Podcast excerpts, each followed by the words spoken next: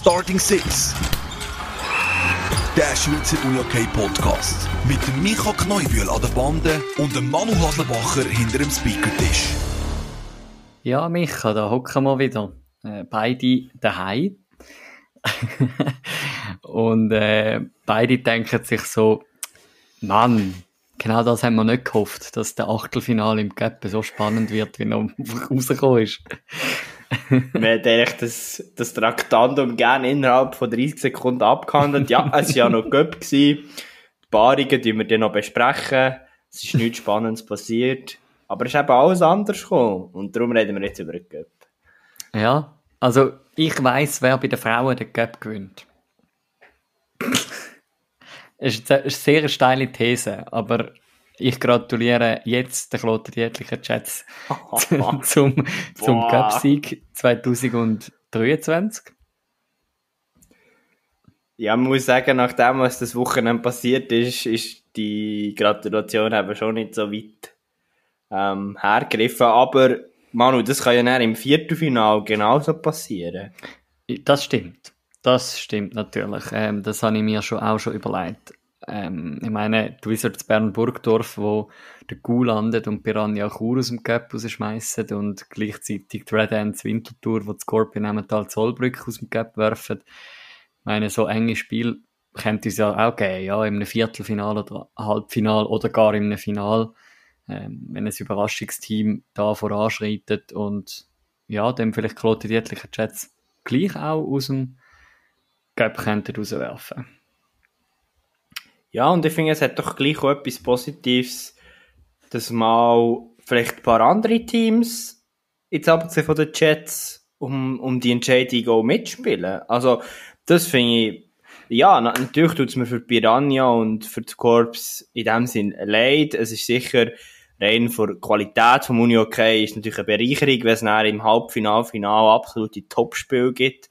Aber auf der anderen Seite ist es natürlich auch hochinteressant, um mal andere so Mannschaft, so Teams in dieser, in dieser späteren K.O.-Phase zu sehen. Ja, das, das ist auf jeden Fall recht. Ich meine, das ist ja das, was man schon gesagt hat, vor, glaube zwei oder drei Jahren ist es gewesen, wo ja, vor zwei Jahren, ja, äh, mit der vorletzten Saison, wo die Corps ja plötzlich in dem Cup-Final gestanden sind, zum ersten Mal, wo es wie so ein bisschen speziell war. Ähm, hey, wow, äh, einmal nicht Piranha gegen Jets, sondern ähm, ja, da, da steht einmal ein anderes Team dort. Und jetzt sind wir an einem Punkt, wo wir müssen sagen, ja, ähm, wenn wir da in der Gap-Chroniken zurückblättern, die Gap-Sieger-Chroniken, dann ist äh, Zug United 2014 das letzte Team, wo nebst Piranha und Dietliken gewonnen hat. Und dann haben wir da die Red Ants und wieder Zug und wieder Red Ants und wieder Zug und Dietliken. Also es könnte jetzt auch mal sein, dass irgendwie ein Laupen in ein Gap-Final kommt oder ein, äh, ja, oder ein Wizards Bern Burgdorf. Wer weiß, oder? Das ist schon, schon noch cool, glaube ich, auch für die Teams, wie einmal den Schritt können zu machen in ein Final oder die Chance drauf zu haben, in ein Halbfinal zu kommen, wo man sonst vielleicht nicht hat. Ja, absolut. Und eben, ich glaube, es gibt gleich auch immer noch viele Teams, die wo, wo Mühe haben, über eine Serie ein Team zu schlagen als anderes.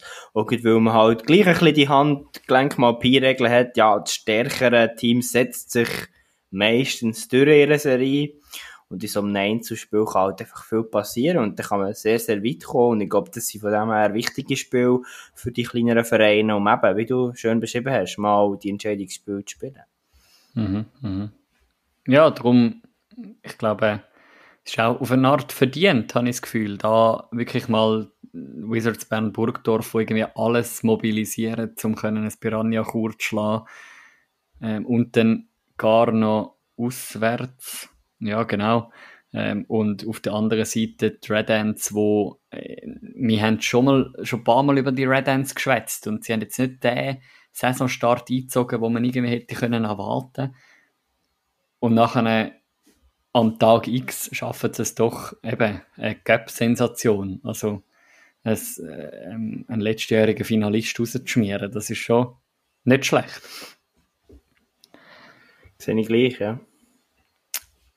Bleiben wir gar noch beim Gap. Und Ich schauen noch zu den Herren über, oder? Ich würde zu deren schauen.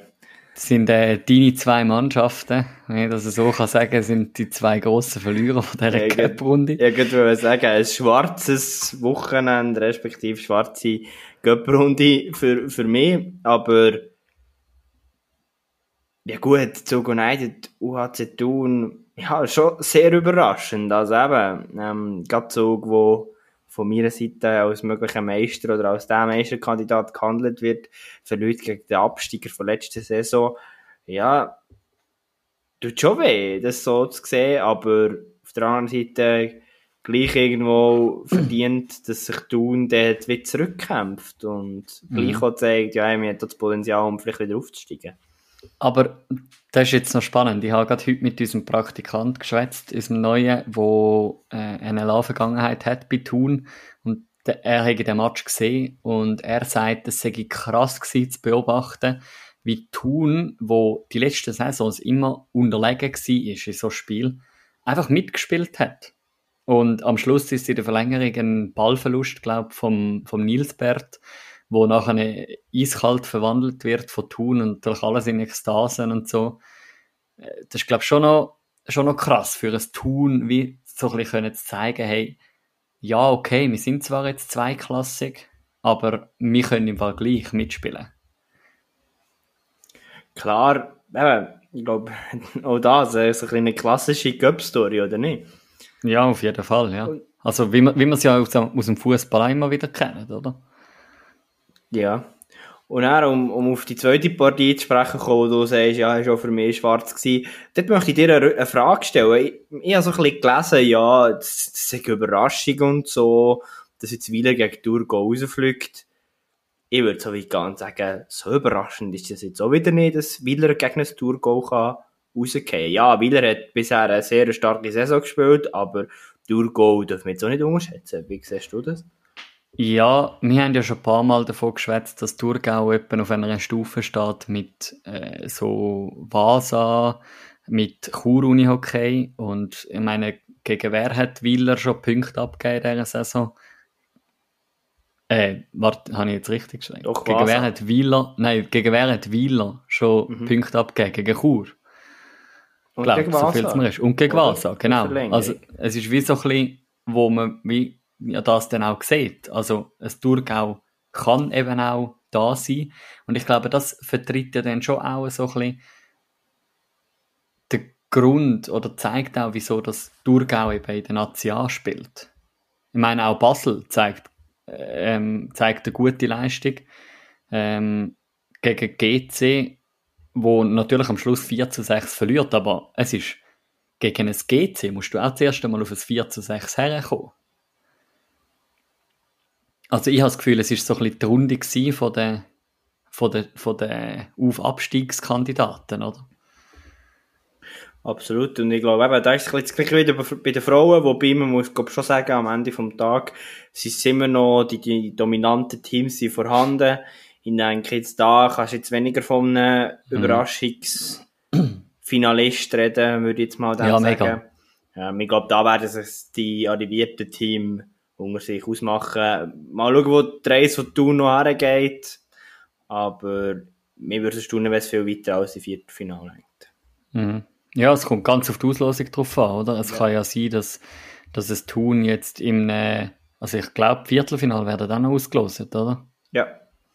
Das heißt, es kann sein, dass es Thun gegen Chur spielt oder gegen ein schwaches Alligator Malanz oder gegen, Gegen ein ein Vasa und, und dann, ja, sind sie dann plötzlich im Halbfinale, Mhm. oder?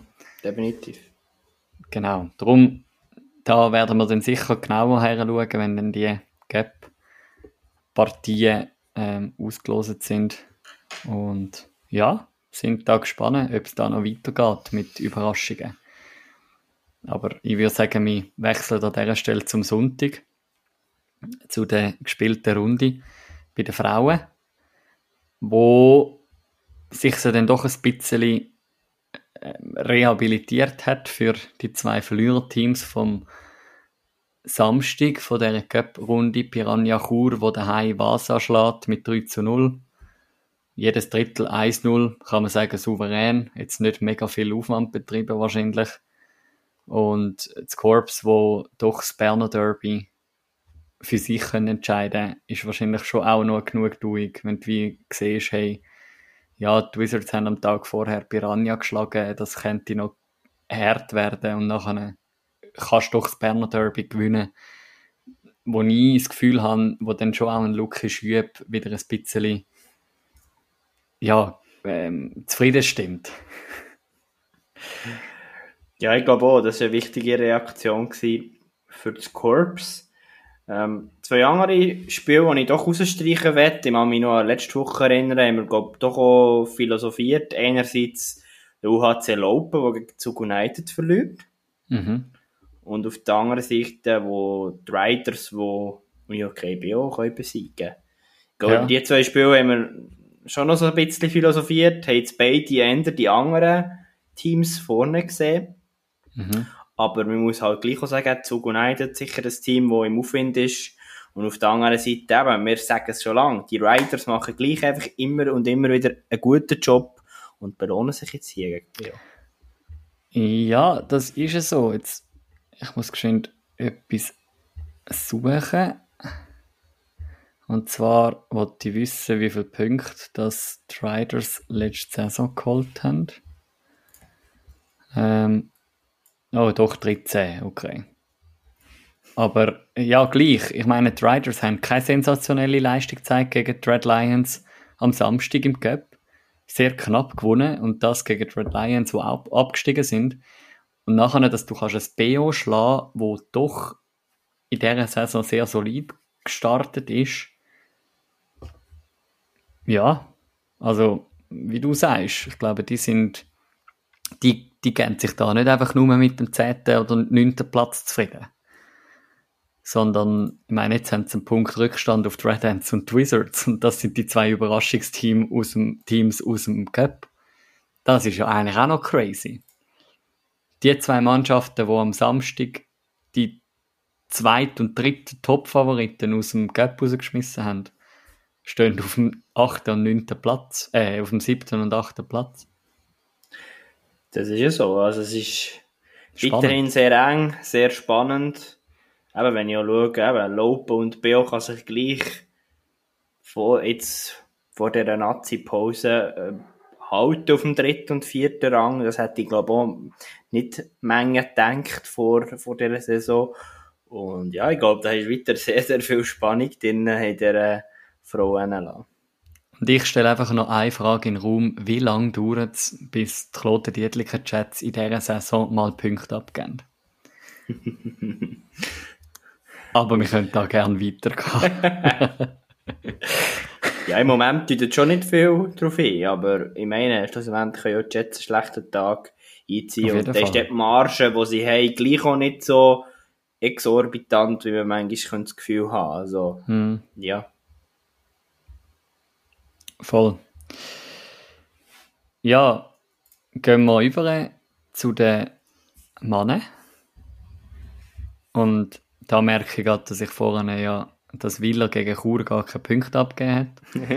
in dieser Saison. Sondern ja doch relativ deutlich gewonnen hat, jetzt der letzte Match. Aber wie du sagst, der vorletzte Match gegen Vasa, dort haben sie einen Punkt liegen lassen. Und es ähm, ist auch schon vorgekommen, dass Miller genau. Kurpunkte hat liegen. Das ist es so. Ja, Willer, wo da auf dem ersten, vom ersten Platz winkt, ähm, und das mit einer soliden Leistung habe ich das Gefühl, jetzt nächste Wochenende auch noch an festigen für über die Nazi-Pause rein. Ist wahrscheinlich schon auch gut fürs Selbstvertrauen. Von Willer meinst du jetzt? Ja, Gut, ich glaube, Selbstvertrauen haben ja die Jungs schon viel getankt in dieser Saison. Ja. Klar ist jetzt die Cup-Niederlage nicht das, was man sich rechnet, aber ja, manchmal sagen wir ja, es ist gar nicht so schlecht, ich kann sich so ein Team komplett auf die Meisterschaft konzentrieren, muss nicht noch die Cup spielen. Klar, Titel weniger, die man kann holen die Saison, das ist schon klar, das ist in dem Sinne nicht positiv, aber ja, ich glaube, bei Willer hat jetzt nichts mit Selbstvertrauen mhm. Das tun, habe ich das Gefühl. Voll. Ja, und dann haben wir unser Duell. Die neue Fäden. die neue Fehde hat der Riechenberg Winterthur auswärts gegen Zug United gewonnen. Ja, ein bitteres Wochenende für Zug. Mit zwei Ja, Niederlagen. stimme ich dir voll zu. Und ich glaube, ich habe irgendwo etwas gegessen, jetzt schon die dritte Niederlage in einem Pflichtspiel für Zug United. Ähm, ja, ich, ich habe die Tabelle gut fünfter Rang Ja, momentan. Mhm. Ich glaube, ich würde ändern das, was du vorher über Wieler hast gesagt, auf, auf, auf Zug kopieren. Ich glaube, bei Zug ist es enorm wichtig, dass man vor dieser Nazi-Pause nochmal eine kleine Selbstvertrauensspritze bekommt. Aber weißt du, ich finde es schon noch irgendwie eindrücklich, um das zu beobachten, oder? Ich meine, ein Zug, wo jetzt in den letzten Spielen wirklich nicht auftrumpft hat, und sie sind gleich noch Fünfte, weil es einfach irgendwie bei den Männern schon noch die, die Spaltung gibt von der Liga. Habe ich das Gefühl. Jetzt, wo Malanz einfach eine schlechte, einen schlechten Saisonstart einzieht, sind es halt einfach nur die Top 5 gegen die restlichen 7. Und ja, wo wieso ist, ich meine, der HC Riechenberg hat jetzt auch nicht glänzt, die Saison, bis dahin. Und gleich sind sie im Moment Vierte. Natürlich haben sie vier Punkte Rückstand, Rückstand auf Florbal Könitz, wo man so denkt, nach sieben Spielen, ja, das ist doch schon, schon, schon etwas. Aber auf der anderen Seite, ja, ist wie so, auf Tigers Langnau hat der Zug immer noch drei Punkte Vorsprung. Ja, ist sicher das mit der Spaltung von dieser Liga stimme ich dazu. Auf der anderen Seite muss man, glaube ich, gleich auch ein bisschen sehen. Ich meine, das Verständnis von, ich würde gut meinen, Vasa, Chur von den letzten Jahren ist schon höher. Also ja, dass man weiter rauf will, Mhm. will gehen. Also, und ich glaube, bei Malanz, bei Alligator müssen wir gar nicht anfangen. Das ist wie klar. Und Tigers würde ich dort vielleicht rausnehmen, auch nach dem Gespräch von letzter Woche. Ähm, ich glaube, dort ist man wie, ja, wenn man dem so kann sagen, bodenständiger unterwegs, oder ist, ist einem klar, dass man jetzt nicht zur Top 4 der Liga gehört, kurzfristig, aber ich glaube eben, dort, die, die anderen, die ihr jetzt in dem Sinne im zweiten Teil von dieser Spaltung waren, ich glaube, dort hat schon einige Teams, die ein anderes Verständnis haben. Und darum finde ich es gleich auch irgendwie spannend, dass es die Spaltung immer noch gibt. Ja, ja, und auch wenn man die Tabellen anschaut, oder? Ich meine, vom siebten bis zum mit zehnten Platz haben alle sieben Punkte.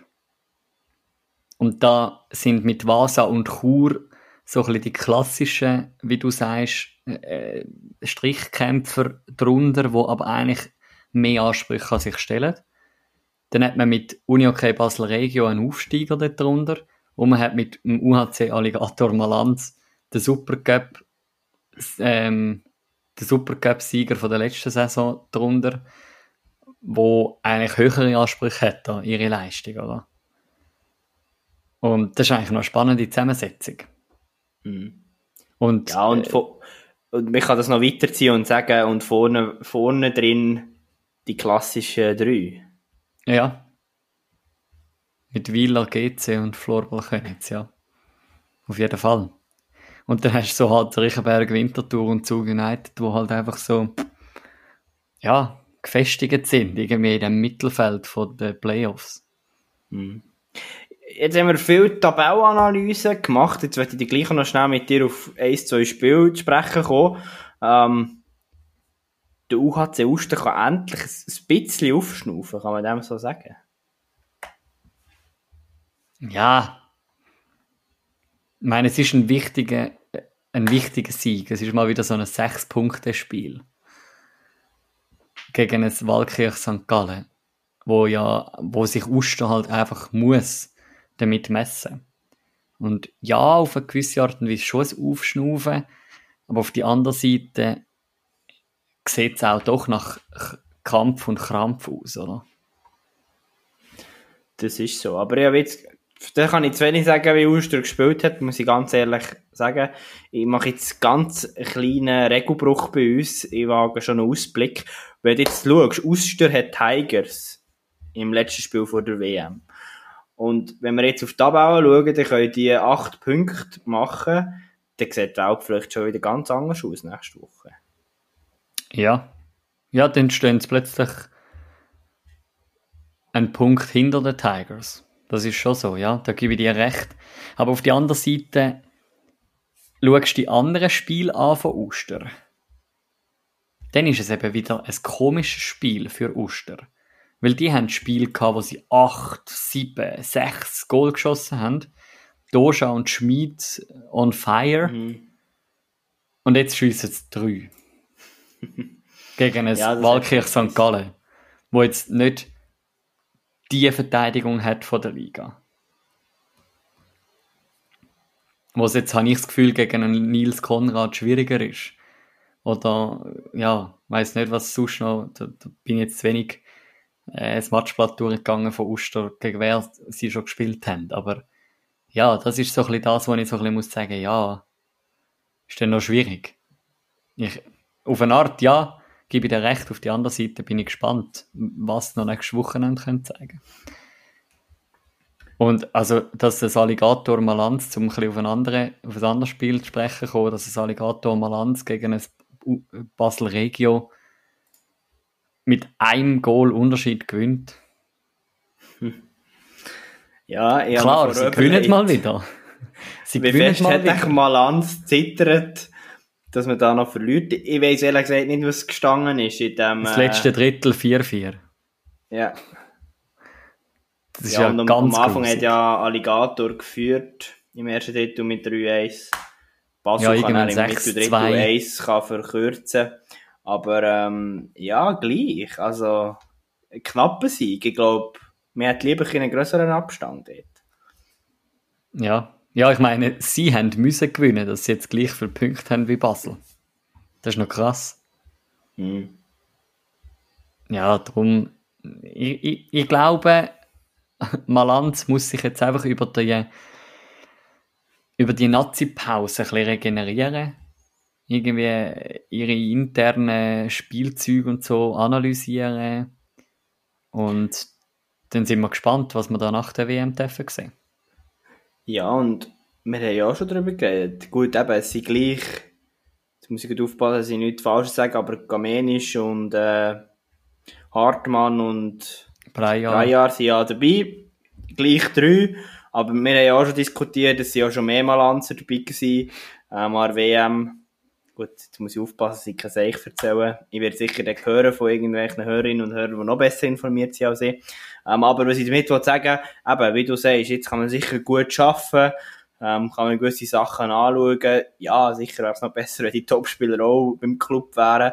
Und er ist wirklich ein Restart nochmal nach der WM. Es ist doch eine lange Pause Mhm. jetzt. Genau. Und es ist auch noch nichts verloren nach acht Spielen. Ja. Ja, ich würde sagen, wir, wir schliessen die runde Analyse ab an dieser Stelle. Weil äh, viele, die uns bis dahin zugelassen haben, die nicht Führung geskippt haben, die äh, freuen sich sowieso auf das, was jetzt kommt. Und zwar dürfen wir äh, bei uns einen richtigen Hochkaräter begrüßen. Ähm, und zwar, ja, wenn wir mit ihm auch noch ein bisschen mehr Tiefe gehen, wie wir es vielleicht schon gehört haben, so ein bisschen vor der WM ähm, im Sportpanorama. Und der Micha und ich haben vorhin schon im Vorgespräch gesagt, untereinander, wir haben noch nie einen Sportpanorama-Gast bei uns dürfen begrüßen. So direkt gerade nachher. Und ja, darum sind wir gespannt, oder Micha, was wir da dürfen Neues hören vom David Jansson. Genau, wir freuen uns sehr auf David Jansson und ja, haben ganz viele Fragen. Herzlich willkommen an dieser Stelle, David. Ja, und jetzt ist er bei uns. Da ist er, der David Jansson. Hello, boys. Jetzt äh, nimmt uns natürlich nimmt's alle Wunder, gestern Abend äh, im Sportpanorama gsi, noch in Zürich, jetzt heute, einen Tag später, wo, wo weilt im Moment der David Jansson? Momentan bin ich in meinem Hotel. Morgen fliege ich äh, zurück nach Nordschweden. Heute bin ich fast den ganzen Tag mit Luan Messini auf der Josef-Wiese in Zürich gewesen. Ähm, ja, es, ist, äh, es könnte schlimmer sein, das Leben. Und das sind die letzten wichtigen strategischen Besprechungen vor der WM. Die passieren übermorgen digital. Ich habe es lieber so mit Luan, sonst kommt er immer zu nahe. Äh, und äh, dann muss ich ihn wegstoßen und dann ist die Stimmung irgendwie nicht gut. So digital ist immer zu empfehlen mit ihm. Also ist, Nein, also ist, heute, ist, ist heute vor allem persönlich gewesen, in dem Fall? Ja, genau. Heute ging um so viel indisches Essen wie möglich äh, schlucken zu können. das ist sehr unterhaltsam. Mhm. Ähm, jetzt wir haben gehört im, im Sportpanorama, ähm, von wegen hin und her fliegen und ich glaube eben am Freitag noch auf dem Weg nach Schweden gewesen. Hast du erst am Freitag die Einladung ins Sportpanorama bekommen oder ist das einfach schon Zufall? Mhm.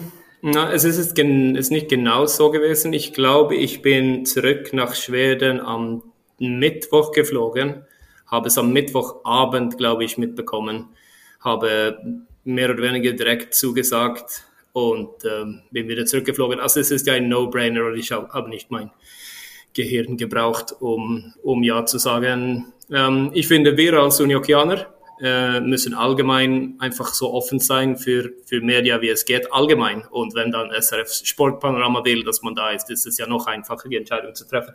Ich hätte es auch gemacht, wenn ich mich nicht wohlgefühlt hätte äh, sozusagen. Also ich finde auch, ich höre das immer wieder auch von SRF beispielsweise, dass sie mögen es mit Unihockeyner zu tun zu haben, weil wir natürlich, erstens natürlich haben wir nicht so viel Erfahrung von Media, was ja sehr positiv sein kann und wir sind ja auch ein bisschen abhängig von Media.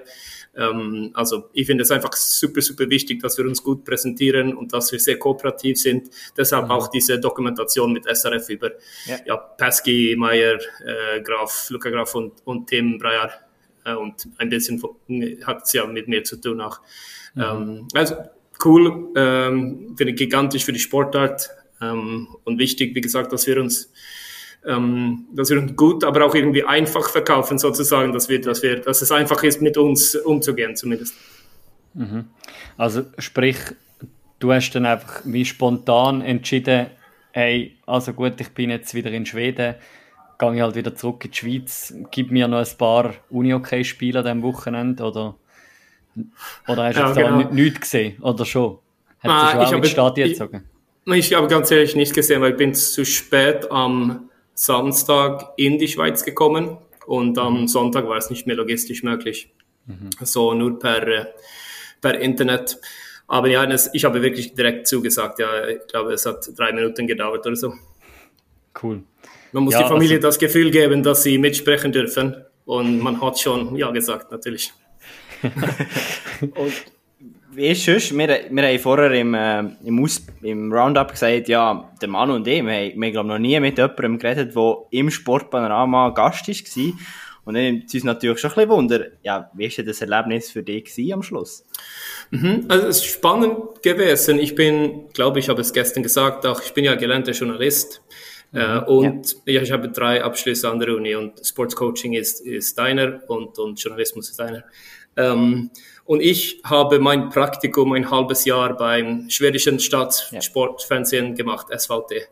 Und deshalb habe ich ein bisschen eine Ahnung, wie es läuft und so. Also ein Teil von mir, 50 Prozent, hat es einfach, war einfach neugierig und hat gedacht, es wird spannend zu sehen, was sie machen, wie sie es machen und, und so. Ich habe natürlich Sportpanorama ziemlich viel gesehen. Ähm, und äh, ja, der andere Teil war so semi, semi nervös. Aber, aber ich habe trotzdem genug Erfahrung und ich habe mich extrem beschäftigt mit, mit allen potenziellen Fragen schon.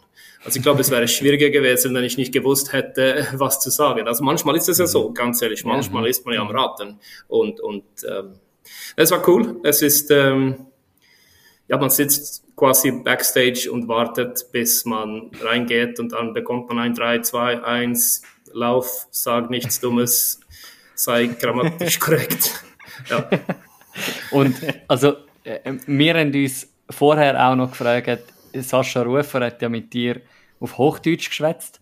Äh, wir, wir haben dich darum vorher auch gefragt, ob wir dann können auf Schweizerdeutsch schwätzen können.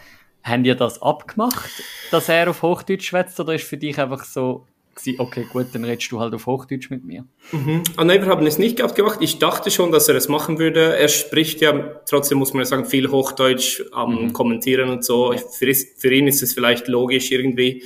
Ähm, wir haben kurz miteinander gesprochen, einfach vor der Sendung, aber äh, nein, das hat er, hat er nicht abgemacht. Also Schweizerdeutsch wäre völlig okay gewesen für mich. Natürlich Hochdeutsch ähm, ist natürlich noch einfacher für mich, aber ähm, ja, es ist gut gelaufen. Meine, meine größte Angst ist, ich habe die Höflichkeitsform nicht im Griff, auf Deutsch. Ich ja. verstehe es auch nicht, ich finde es komplett ja. komisch.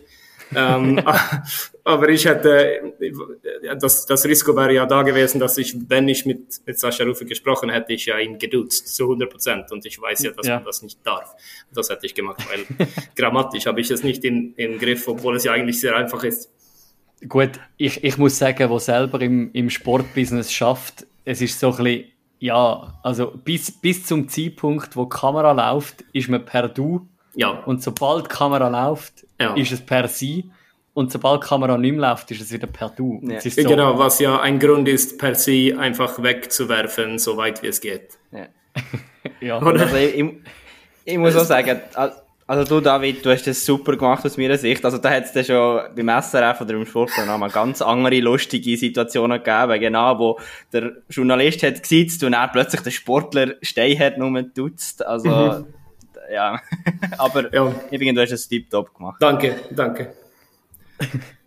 ist, ist, ist ja wahrscheinlich in dem Fall auch für dich irgendwie, also rechnet man auf eine gewisse Art und Weise auch damit, dass man als Schweizer Nazi-Coach von der Schweizer Nazi kurz vor der Heim-WM noch so eine Präsenz bekommt? Ähm, ich glaube, ja, doch, ein bisschen schon. Man, man, hat ja auch die Entwicklung gesehen. Das Gleiche ist ja in Schweden passiert vor zehn Jahren, dass SRF oder SVT da nicht genug Geld mhm. haben, um Champions League zu behalten, etc., etc. Also ich, ich habe es schon erlebt einmal als Pixbo-Coach, plus minus. Äh, obwohl Pixbo natürlich nicht so wichtig ist wie, wie die Nazi natürlich. Also ja, ein bisschen schon. Ähm, aber gleichzeitig, was glaube ich eine Stärke ist, trotzdem insgesamt für mich, also für mich bin ich einfach David Jansson, der nicht besonders wichtig ist und mein Name ist irgendwie symbolisch für das, weil es gibt ja tausende David Janssons in Schweden. Und ich fühle mich ein bisschen so, wie ich glaube, gut ist für mich, weil dann bleibe ich eher bodenständig. Gleichzeitig habe ich ein Selbstvertrauen, ähm, ein Unihockey-Selbstvertrauen, das gut ist. Ich weiß, was ich kann. Mhm. Und, und was dir jetzt gut kommt, ist dann ja auch die Journalismuserfahrung, oder? Ja, es ist gut zu wissen, natürlich, welche Fragen kommen können und welche mhm. Wege man hat, ähm, Umwege zu gehen, wenn man braucht oder so. Ähm, das hilft ja mittlerweile. Gleichzeitig ähm, fühle ich mich manchmal ein bisschen unter Druck wegen dem von mir selbst, einfach weil ja ja, ich weiß ja, wie wichtig es ist, äh, dann gute Zitate zu liefern. Und ich versuche dann einfach so authentisch wie möglich zu sein. Das ist mein einziger Weg gewesen. Ähm, aber ich weiß beispielsweise in, im Pixbund, teilweise in der Schweizer Nazi auch, haben wir, wir haben begonnen, Medienwettkämpfe zu haben, dass man einfach Punkte bekommt, wenn man gewisse Wörter sagt. Und dann je nach, wie wichtig die Mediaquelle ist, sozusagen, bekommt man unterschiedliche, viele Punkte. Also ich habe sicher, ich weiß nicht, sieben, acht Nachrichten gestern vor der Sendung erhalten. Was, was wird das Wort sein? Was wirst du sagen? Wie viele Punkte kannst du verdienen? Ähm, und was ist das Wort gewesen? Nein, es ist kein Wort gewesen, aber, aber beispielsweise bin ich einmal zu Nikola Bischofberger in, in AXA Arena, als er bei Wille gespielt hat, bin ich einfach gegangen und dann habe ich gesagt, du bekommst zwei Punkte in unserem Wettkampf, wenn du Kadaver sagst. Und dann ist es ein Interview in der Halle. Das hat der Kadaver gesagt und zwei Punkte verdient. Also, es ist ja grundsätzlich ein lustiges Ding, aber es ist auch ähm, ein bisschen unterbewusst und ein bisschen versteckt ähm, ein richtiges Ding gewesen, weil Mhm. Die Sachen, die Sätze und die Wörter, die wir ausgewählt haben, sind ja. solche, die einfach Headlines geben. Und Sachen, die einfach dann komisch tönen, aber alle denken ja, ah, cool, dann will ich noch ein Interview mit ihm machen. Er sagt immer lustige ja. Sachen. Also in Pixbo haben wir so viel Mediapräsenz bekommen, nur wegen dem. Gleichzeitig, die Spieler sind dann, sind, sind dann einfach bei einem Papier gestanden und haben einfach alle Wörter und so gelesen äh, ja, Interview erhalten in, in der Garderobe nach dem Spiel, einfach gelaufen zum Papier und dort gestanden und einfach alle Sätze aufgelesen. Ähm, aber aber es, es, ist ein bisschen, wie gesagt, es ist ein bisschen seriös auch, weil ich finde, es hilft manchmal, äh, solche Zitate einfach im Kopf zu haben, weil dann sagt man zumindest etwas Lustiges und es wird nicht nur Klischees. Mhm, mh. Und wer ist denn in dieser Rangliste vorher dabei jetzt in der Schweizer Nationalmannschaft? Ähm, wir haben den Wettkampf nicht mehr. Ähm, ich erinnere mich ganz ehrlich nicht mehr, wie es gelaufen ist. es war ein Teil von einer, wir machen immer jede Kampagne ein Wettkampf über die ganze Kampagne und es war einfach ein Teil von dieser, von ja. dieser, von diesem Wettkampf. Ich weiß es ganz ehrlich nicht mehr, aber ich weiß, dass Bichi, Bichi viel probiert hat. Ich weiß, einmal hatten wir, dass man Punkte bekommen hat für Fische. Ähm, und dann, als andere Interviews gegeben haben, sind Leute einfach hinten gestanden und haben einfach Forelle geschrien, Forelle oder Zander und dachten, dass sie Punkte bekommen. Okay, dann, ja, dann hättest ja, es ist einfach ein, ein lustiges Ding, aber es bringt ja auch häufig die Stimmung hoch ein bisschen. Ja. Ja, dann hättest du mit dem Egli gestern im Sportpanorama ja. groß punktet. genau. Und ich muss sagen, hier äh, hinter der Kulisse ein bisschen, es ist Fake News gewesen. Ich habe den Egli nicht gefangen. Mein Schwiegervater hat, hat den Egli gefangen. Ich bin so, so schlecht so, im Eisfischen. So Keine Ahnung wieso. Ja, ja, genau. Das ist Fake News. Das ist TV. Das moderne Leben. Jetzt, jetzt geht es äh, morgen wieder Richtung Schweden, Richtung yes. Heimat. Was steht dann noch an in der finalen Phase von dieser Kampagne? Ja, äh, Feinschliff Richtung WM-Camp, also die, die groben Teile stehen, ähm, aber alle im Staff sind ein bisschen involviert in unterschiedlichen Sachen, die wir, die wir machen wollen. Ähm, gewisse Sachen sind Semi-Geheimnisse, gewisse Sachen sind No-Brainers, super einfach Sachen. Ich habe immer noch ein paar Sachen offen, ein paar Freistöße, ein paar Auslösungen, die wir aussortieren müssen, ein paar solche Sachen. Und dann organisatorisch ein bisschen mit dem Teammanager und so. Aber ich bin froh, ich habe mich selten so weit gefühlt ähm, im Kopf, ähm, auch mit dem WM-Kader. War irgendwie logisch, der Prozess war schwierig, aber logisch und ich glaube, es hat ein bisschen mit dem zu tun, dass man einfach, man lernt mittlerweile mit jeder WM, welche Herausforderungen die kommen, wie man sie lösen will, wie man ein WM-Camp gestalten will. Jetzt haben wir ja entschieden, zu Hause zu sein in der Schweiz. Äh, Trainingsmöglichkeiten waren uns wichtig. Alle im Staff plus unsere Captain-Gruppe waren alle einig, dass wir einfach auf einem guten Unihockey-Boden richtig Unihockey trainieren wollen. Ähm, von dem her fühlt es sich wirklich, wirklich gut an. Ich äh, habe nicht große Sachen zu tun, nicht große Entscheidungen zu treffen oder so. So co cooles Gefühl, es ist nie, nie vorher so gewesen. Also das heißt, die Schweizer Nazi geht jetzt nicht noch irgendwie komplett in ein anderes Klima sich erholen oder so, sondern merkt wie, okay, uns ist daheim am wohlsten. Wir trainieren in, in mhm. unseren gewohnten vier Wänden sozusagen. Ja, genau. Es ist ja unterschiedlich. Jede Kampagne lebt ja ähm, das eigene Leben irgendwie oder ein eigenes Leben. Es ist schon so und deshalb bin ich nie, ich mag den Ausdruck Don't paint yourself in a corner auf Englisch. Und deshalb finde ich es wichtig, ein bisschen zu spüren zuerst, was ist das für eine Kampagne, was brauchen wir jetzt, wo wollen wir sein.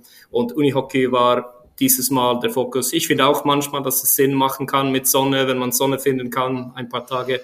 Aber wir wollten keine Kompromisse dieses Mal, sondern mhm. wir wollten einfach sicherstellen, dass es, dass es ähm, gut wird aus, aus Unihockey-Sicht. Und wir sind ja nicht verwöhnt, ähm, damit viel in der Schweiz zu sein. Also wir haben ja mhm. quasi nur zwei EFTs gespielt während meiner Zeit. Mhm.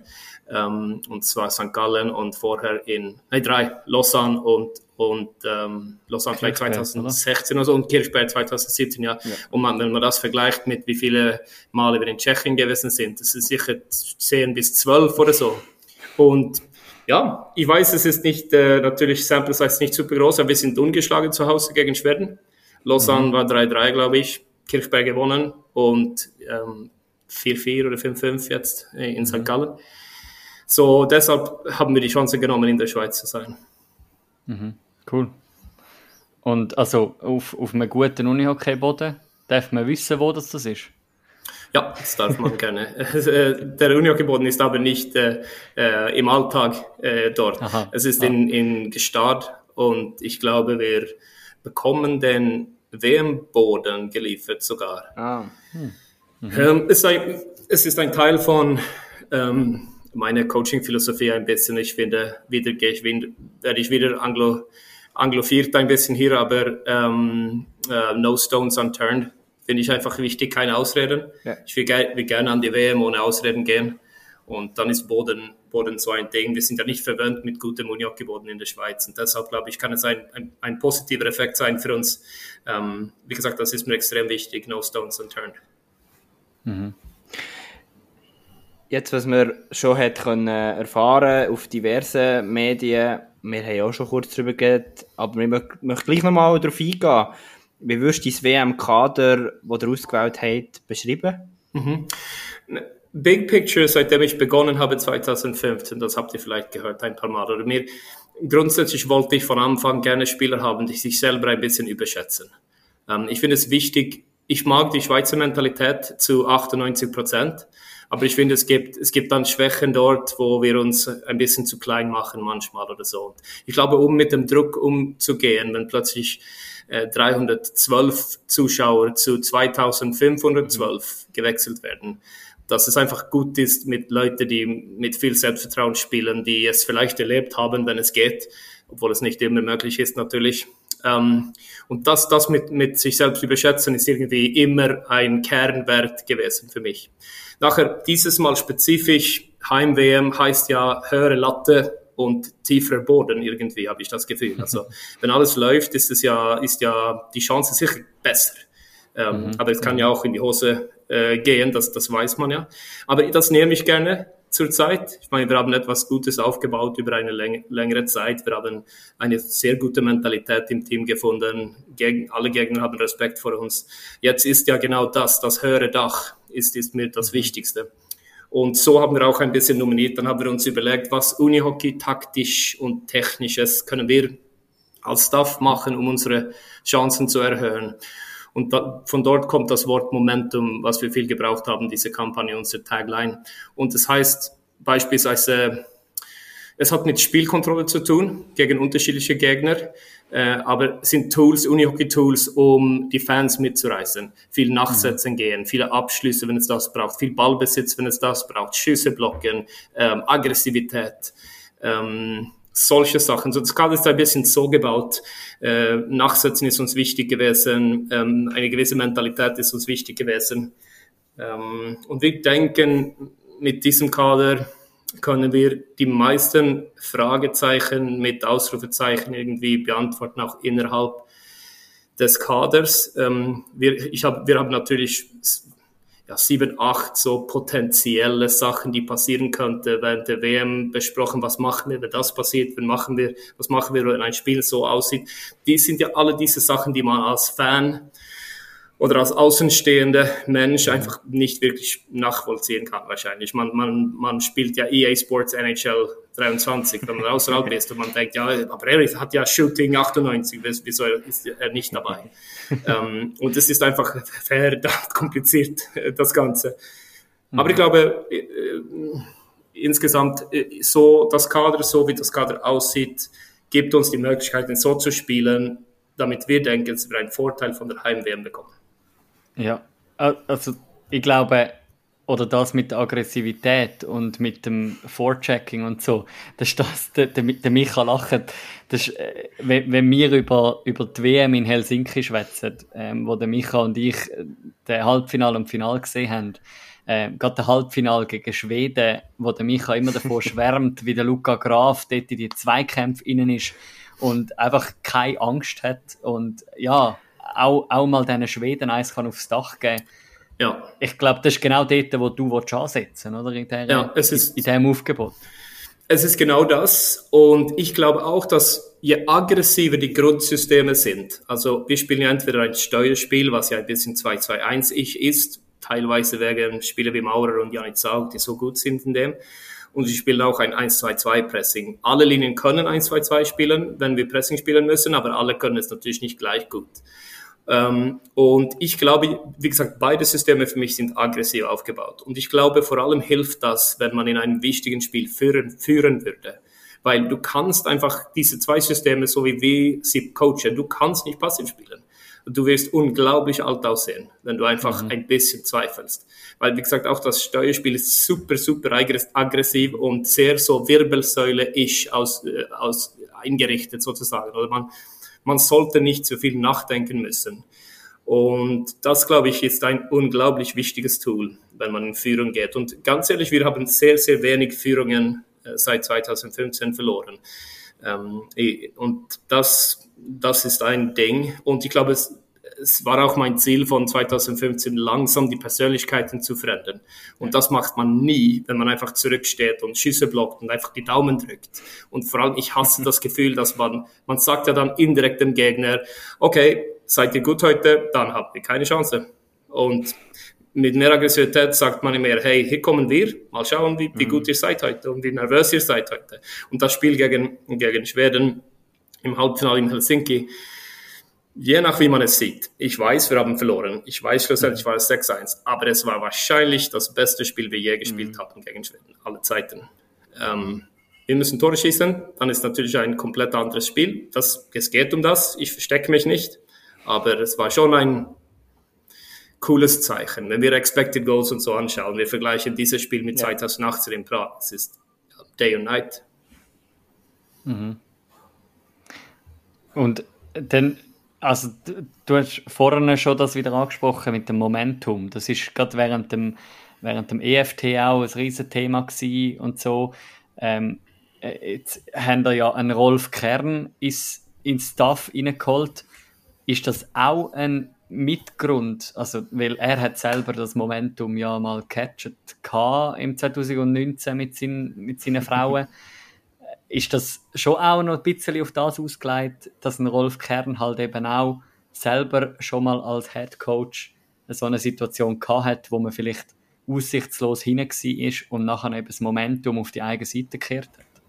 Das ist eine fantastische Frage, Manu. Es ist äh, 100% so, würde ich sagen. Als ich verstanden habe, dass ich eine Chance, eine Chance hatte, Rolf ähm, ins Boot zu holen, dann war das direkt meine Gedanken. Oder wie können wir Rolfs Know-how ähm, einfach so gut wie möglich nutzen. Und es ist nicht so entstanden. Ich habe selber sozusagen Momentum kreiert in meinem Kopf, aber nachher habe ich direkt verstanden, das ist ja perfekt. So Rolf hat ja hat mhm. extrem viel mit Momentum gemacht, schon, schon jetzt viele Sachen off-court auch. Er ist ein unglaublicher Doer. Ähm, bin sehr beeindruckt von, von seiner Einstellung und Wille, sich zu opfern, organisatorisch so für, für das Team und, und so ist sehr cool ähm, gewesen. Ähm, das ist, das sind so, es ist genau so, so gewesen, ja. Mhm. Was lässt sich sonst um, über den Staff sagen? Über den Luan haben wir schon ganz kurz etwas gehört. Was, was macht das Team ums mhm. Team aus? Also ich, ich bin der Meinung, es ist ja, es ist extrem professionell geworden ähm, wenn ich vergleiche mit 2015. Ja, ich kann, kann sie kurz einfach durchgehen. Luan Messini, für mich unglaublich wichtig. Ähm, meine Rolle mit Luan ist, ist Sachen auszusortieren, weil wenn zehn Sachen kommen, sind drei unglaublich schlecht.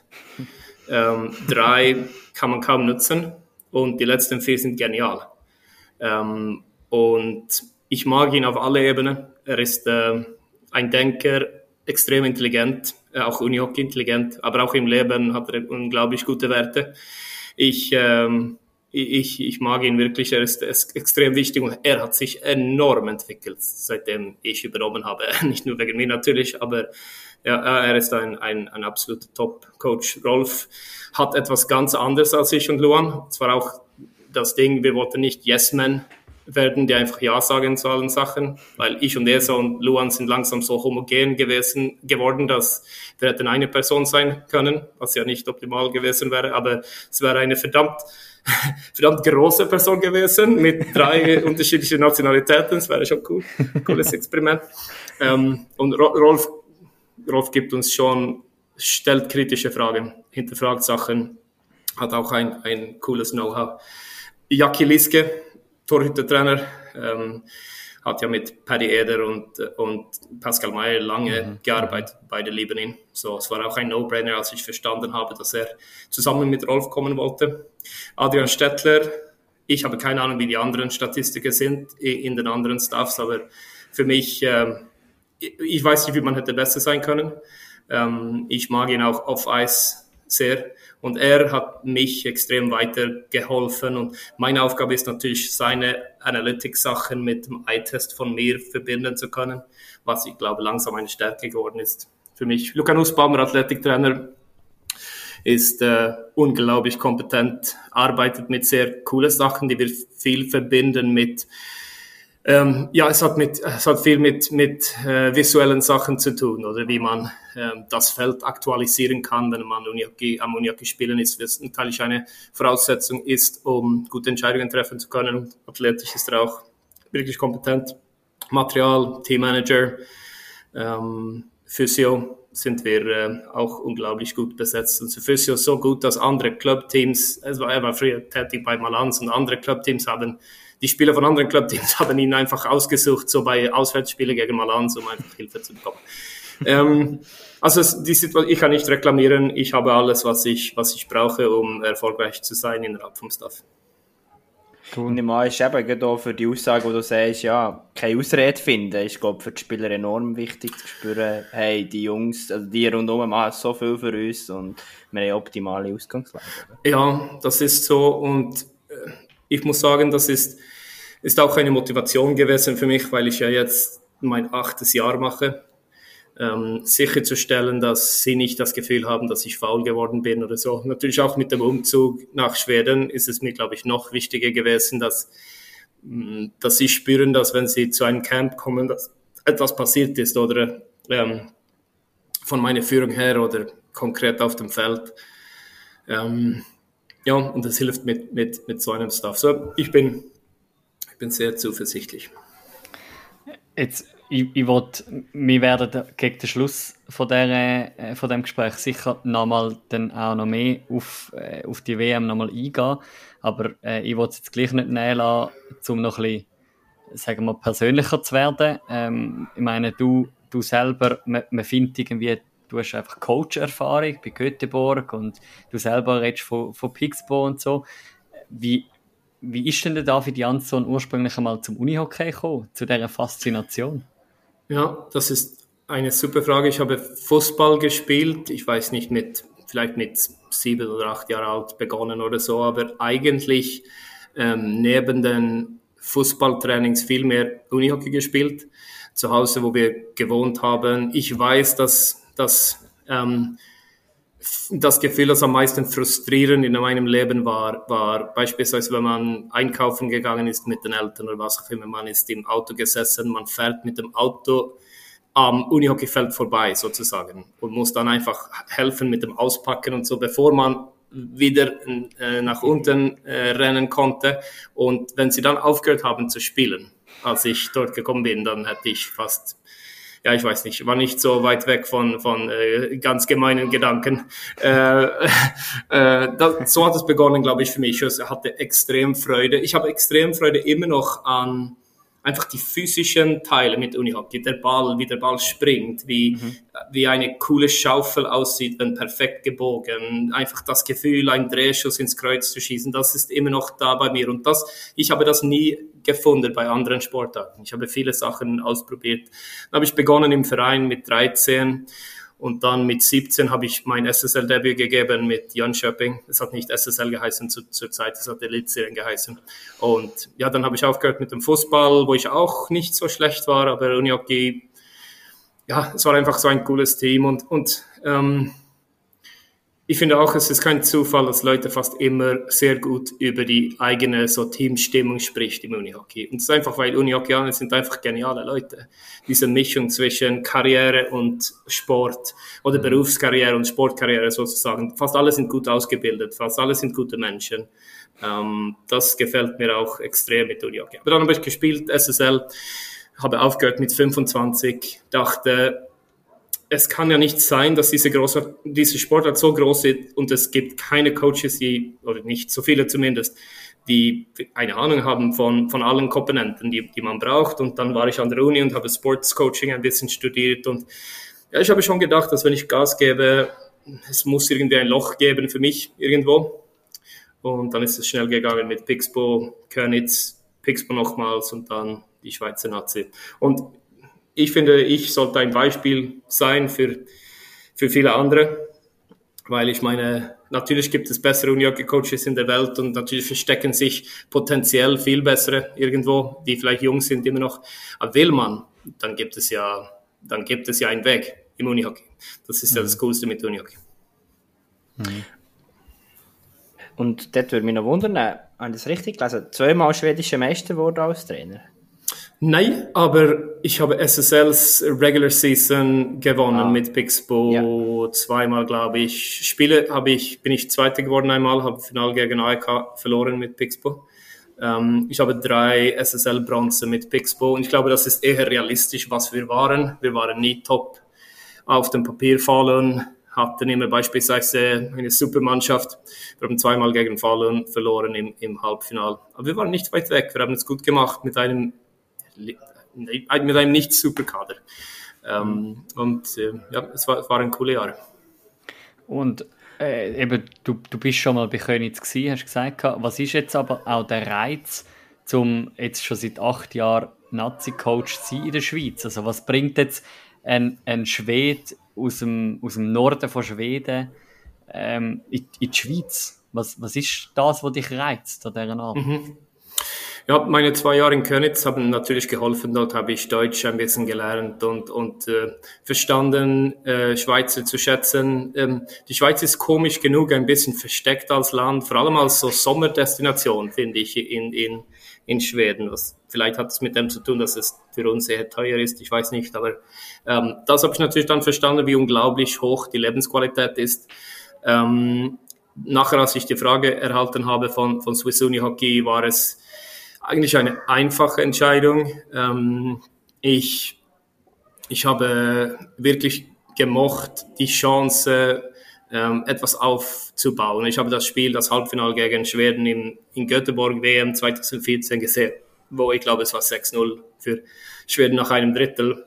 Und ja, wie mein Gehirn funktioniert oder wenn ich ein Spiel sehe, dann beginne ich natürlich, oder nicht natürlich, aber ich beginne automatisch zu überlegen, was man hätte tun können und was ich gemacht hätte. Und ich habe dann viele, habe ich gefunden, gute Ideen im Kopf gehabt und, gehabt und nachher bekam ich die Frage und ja, das, das reizt mich einfach tausendmal mehr als eine schwedische Nationalmannschaft oder so, obwohl das natürlich dann zu dieser Zeit sehr hypothetisch gewesen wäre. Ich nehme an, so eben, das, das Entwickeln und immer noch mehr auszureizen, oder? Bei, bei Schweden wäre es wie das gemachte Nest und ja, werden wir wieder Weltmeister, oder? So stellen wir das ein bisschen vor bei Schweden. Das, das ist so und ich glaube, ich habe auch das Gefühl gehabt, dass ich habe die Schweizer Mentalität ein bisschen gekannt und ich weiß, ich wusste meine Identität als Coach und ich hatte das Gefühl, dass wenn ich einfach true to myself bleiben könnte und nicht zu schweizerisch werden würde, dann wäre es, würde es gut äh, funktionieren irgendwie. Und ähm, ja, das ist vielleicht der coolste Teil für mich. Jetzt, ich habe das Gefühl, ich bin true to myself geblieben. Ich habe mich aktualisiert. Ich habe viele Sachen falsch gemacht und, und korrigiert und neue Sachen probiert. Und die, eine Spielphilosophie ähm, bleibt ja lebendig. Oder auch meine Führung bleibt lebendig. Aber es gibt gewisse Sachen, die ich einfach, mit denen ich nicht kompensieren oder kann nicht kompensieren. Oder, oder ich muss authentisch sein in, in, in meinen Kernpunkten. Und das habe ich, ähm, habe ich cool gefunden. Ähm, das hat gut, gut geklappt. Ich finde das ein spannendes Thema und möchte dort noch kurz ansetzen, wie, wie tust du dich dort weiterentwickeln? Du bist für mich jemand, der riesen Uni-Hockey-Kompetenz gebaut, Uni-Hockey-Kompetenz vereint. Blickst du auch mal in eine andere Sportart oder wie tut sich David Jansson weiterbilden? Ja, das ist äh, unbedingt ein, ein großes Ding. Ich bin nicht besonders viel Copy-Paste gewesen im Sinne von, dass ich äh, äh, Mourinhos Bücher oder Pep Guardiolas Bücher bla bla bla gelesen habe und dann versuche ich Copy-Paste zu machen, was er in der Garderobe gesagt hat oder so. Das ist mir nicht so interessant, aber rein sportlich ist Copy-Paste oder Copy-Paste mit Modifieren ein bisschen. Ähm, interessant. Also ich glaube, wir waren beispielsweise in Pixbo fast die Ersten, die Hockey-Auslegungen mit den Verteidigern gespielt haben gegen allem 2-2-1-Systeme, um mehr Zeit mit dem Ball zu haben gegen einen Steuerspieler, weil der Steuerspieler dann mathematisch einfach weiter laufen muss, wenn die Auslegung Richtung Band ist und man bekommt andere Winkel. Ähm, wir haben auch jetzt arbeiten, glauben wir, viele Sachen von NBA. Ähm, es gibt, viele Sachen sind ja nicht ähnlich, weil im Basketball ist es ja einfach, den Ball zu ähm, ja, abdecken beispielsweise, weil du kannst ja einfach den Ball in der Hand haben. Aber es gibt gewisse Sachen, vor allem jetzt gegen mehr und mehr mannorientierte Systeme. Es gibt viele Freistöße in der Ecke und so, die wir machen, die NBA-Referenzen haben. Ähm, solche Sachen mache ich viel. Ähm, ich lese viel allgemein über, über Sportwissenschaft und Analytics ist ein, ein Riesenbereich gewesen, seitdem Adrian Stettler zu mir gekommen ist. Ich habe eigentlich immer Analytics gemacht, einfach auf meine Art, aber ich bin nicht so skilled mit Excel wie EAD. Ähm, aber diese Sachen, ja, ich, ich, und wenn ich, äh, wenn ich das Gefühl hätte, dass ich bald stehen bleiben würde, ja, dann würde ich aufhören. Das ist ja ein, eigentlich so eine Klischee-Antwort, aber es ist 100% die Wahrheit. Mhm. Und also, dann gehe ich schon davon aus, äh, gestern hat man jetzt auch im Sportpanorama gesehen, ähm, du bist noch teilweise, wenn du mal zu Umeo bist, bist äh, auch Hausmann, ähm, hast ja doch einen, einen kleinen Bub noch daheim, ähm, aber ansonsten ist eigentlich Schweizer Nazi-Coach ein Fulltime-Job. Mhm. Es ist wirklich so, ich habe, ich habe das Gefühl, ich bin, ich bin besser geworden, als ich verstanden habe, dass ich nicht unbedingt ähm, einen Nazi-Spieler um halb elf abends zurückrufen muss. Ähm, es ist 24-7 positiv gemeint, weil ich mag es ja, es ist ja, es ist ja mein Leben. Aber ich bin schon besser geworden, nachdem ich mehr meine Wochen oder meine Monate so geplant habe, okay, morgen werde ich ein Spiel schauen gehen. Das heißt, ich arbeite 18.30 bis 21.30 das heißt, heute mache ich äh, fünf Stunden oder was auch immer. Ich arbeite zwischen dem und dem. Dort gehe ich kochen für die Familie oder was auch immer. Dort gehe ich, mache etwas im Garten ich funktioniere tausendmal besser, seitdem ich verstanden habe, dass es mein Beruf ist. Und ich kann jetzt stolz sagen, ich bin Unihockey-Trainer. Das ist nie vorher so gewesen. Aber wenn man angestellt ist von einem Verband, man hat das Gefühl, ich kann etwas zurückgeben, ähm, ich bin nicht so schlecht, dann, dann funktioniert das einfach tausendmal besser.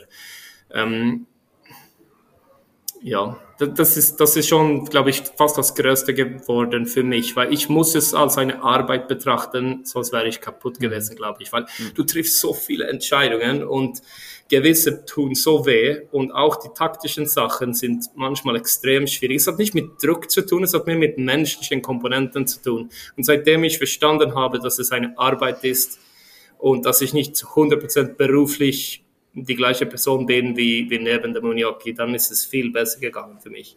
Ähm, aber ich bleibe auch neben der Arbeit ein Nerd im Sinne von Spielen, alles, was man spielen kann, Brettspiele oder auch wenn ich fischen gehe, ist es ein bisschen ein Spiel für mich und jetzt mit meinem, mit meinem älteren Sohn, äh, das ist er nicht, aber ein bisschen mehr als vier und er kann ja jetzt spielen und mhm. das gefällt mir einfach extrem so. Ich bleibe auch natürlich kompetitiv auch neben, neben der Arbeit.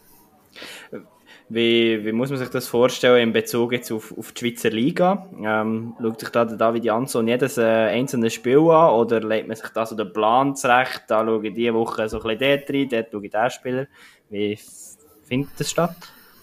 Ja, es ist äh, so, dass beispielsweise jetzt, ähm, ein gutes Beispiel jetzt ist äh, die, das WM, die WMK-Denomination natürlich.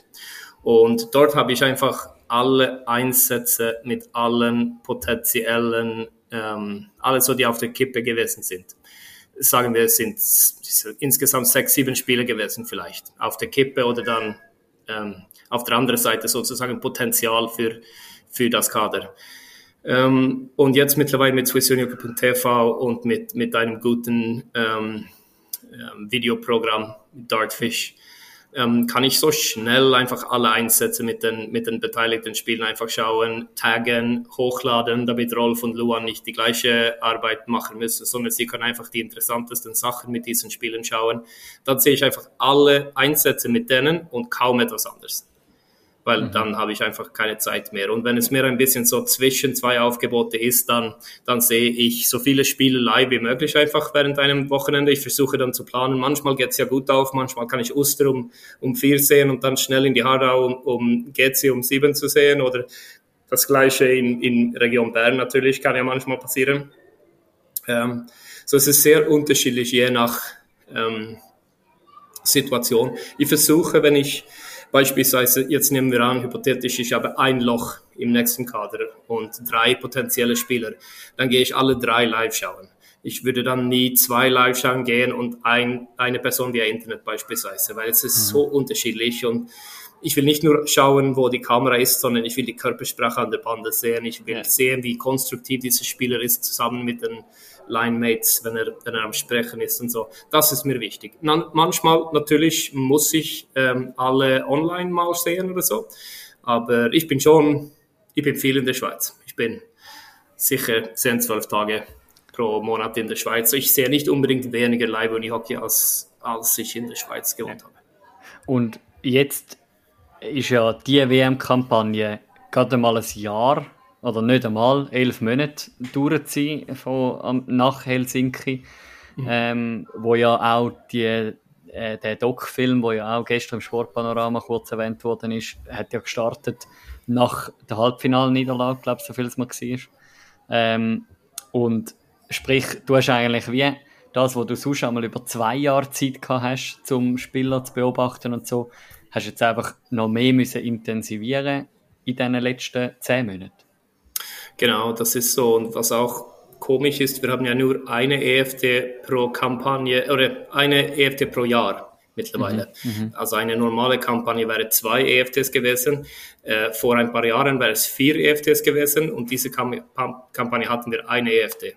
Und das mhm. beeinflusst schon das Kader ein bisschen. Also man kann, ähm, man kann ja weniger, oder ich konnte, konnte einfach weniger Spieler eine Chance geben aus dem Nichts mhm. äh, an der mhm. EFT, weil wir haben einfach keinen Spielraum gehabt. Und das mhm. beeinflusst schon wie, ein bisschen, wie man ähm, mit dem Aufgebot äh, umgehen wird und so. Und äh, natürlich auch, wie viele Veränderungen man machen will, rein spieltechnisch ähm, etc. Es ist schon, schon ein bisschen anders gewesen, aber ist ja lange klar gewesen, als wir haben ja Zeit gehabt, zu mhm. strategisch zu wissen, wie, wir, ähm, wie unser Approach sein würde.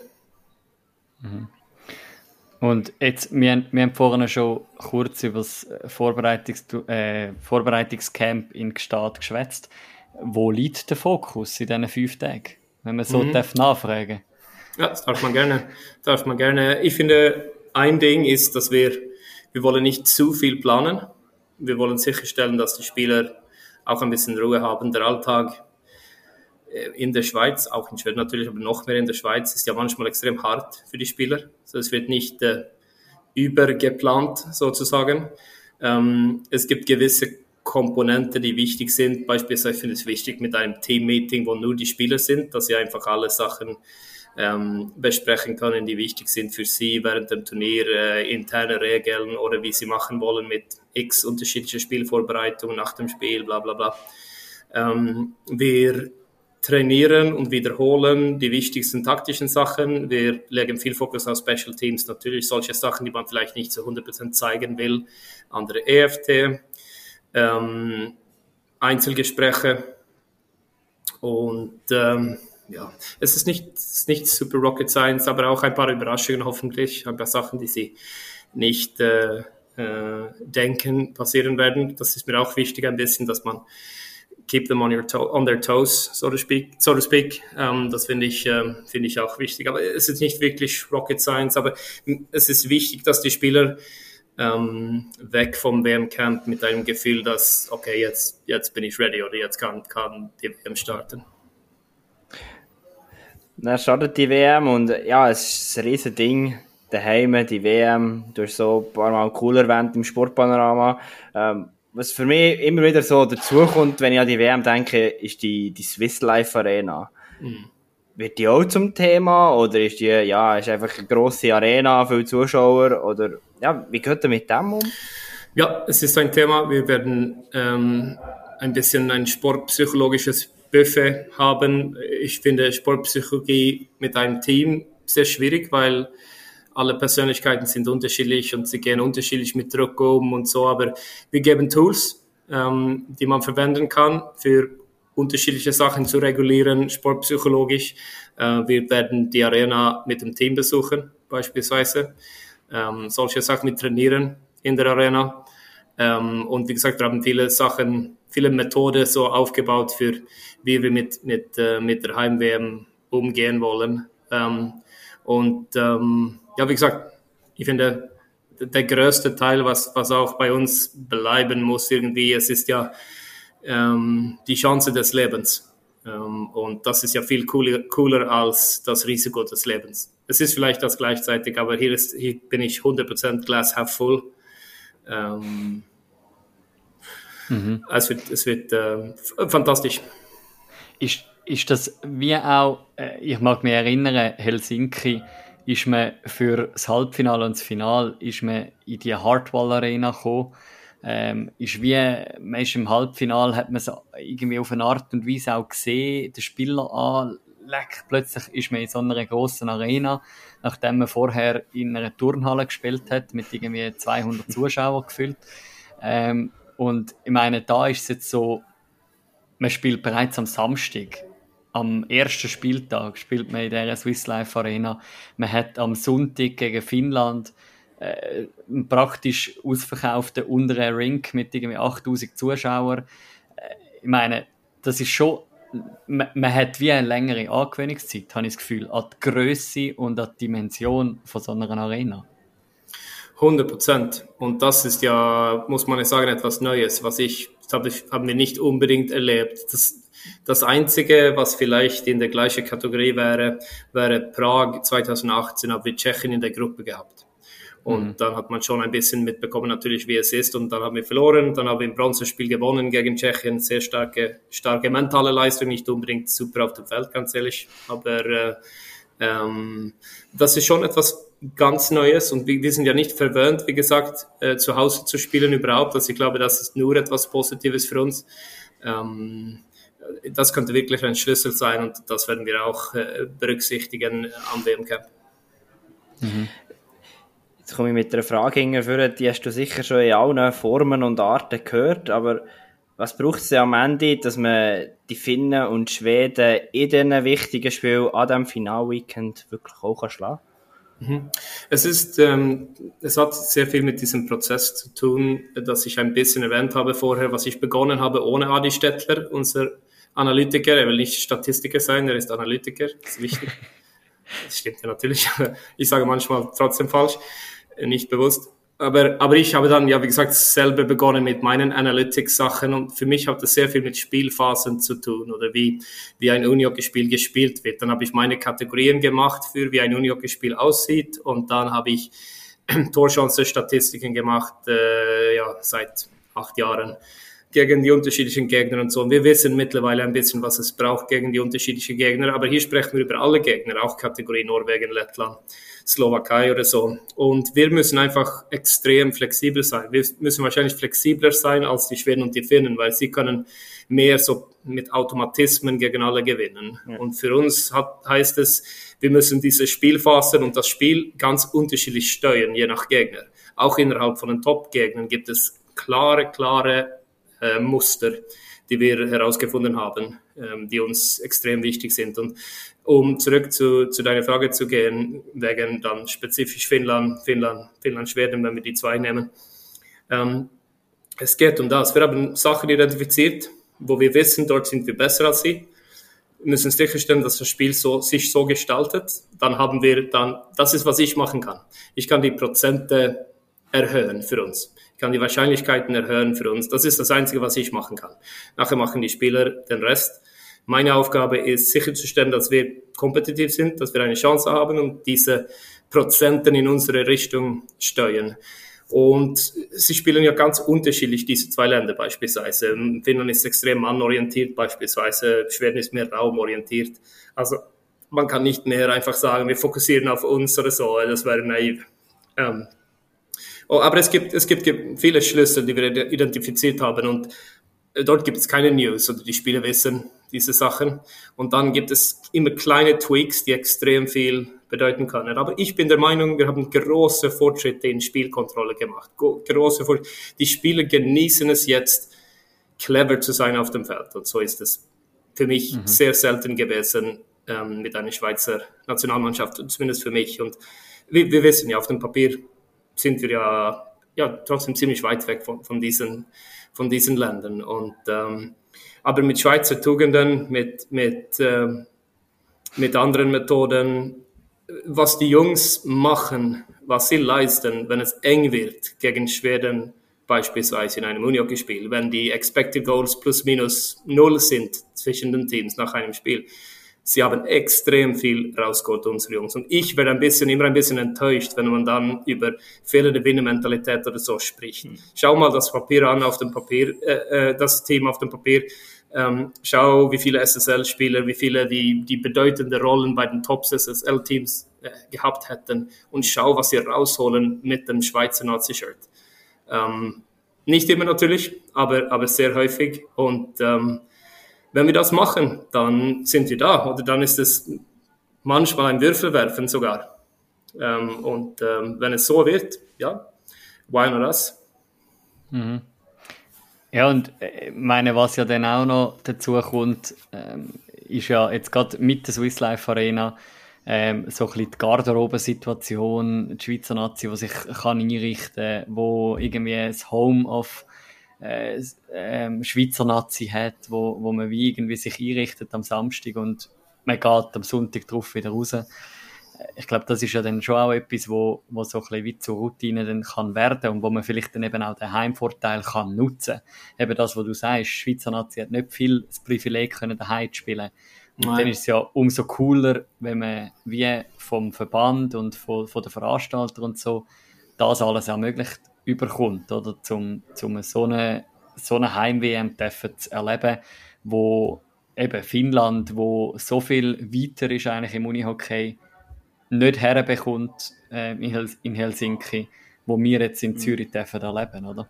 Ja, genau. Das ist so. Und deshalb ist ja diese Zeit vor der WM einfach so extrem speziell und zum Genießen, mhm. weil es ist ja genau so, wie es ist. Ja, und unsere Antwort muss ja sein, wie gesagt, die Fans mitzureißen, einfach äh, uns selbst eine gute Chance geben, nichts verstecken, einfach alle Karten spielen. So bin ich auch, finde ich, am besten als Coach, wenn ich nach einem Spiel sagen kann, ich habe alle, reagiert auf alle meine Impulse. Und ähm, das ist, ist unsere Aufgabe. Mhm. Cool. Ja, und also jetzt ganz schnell spontan für geschaut. Am, am Samstag, wenn die Schweizer Nazi vorgestellt wird im Hauptbahnhof Zürich, dann ist der David Jansson mir noch zu Nordschweden oben.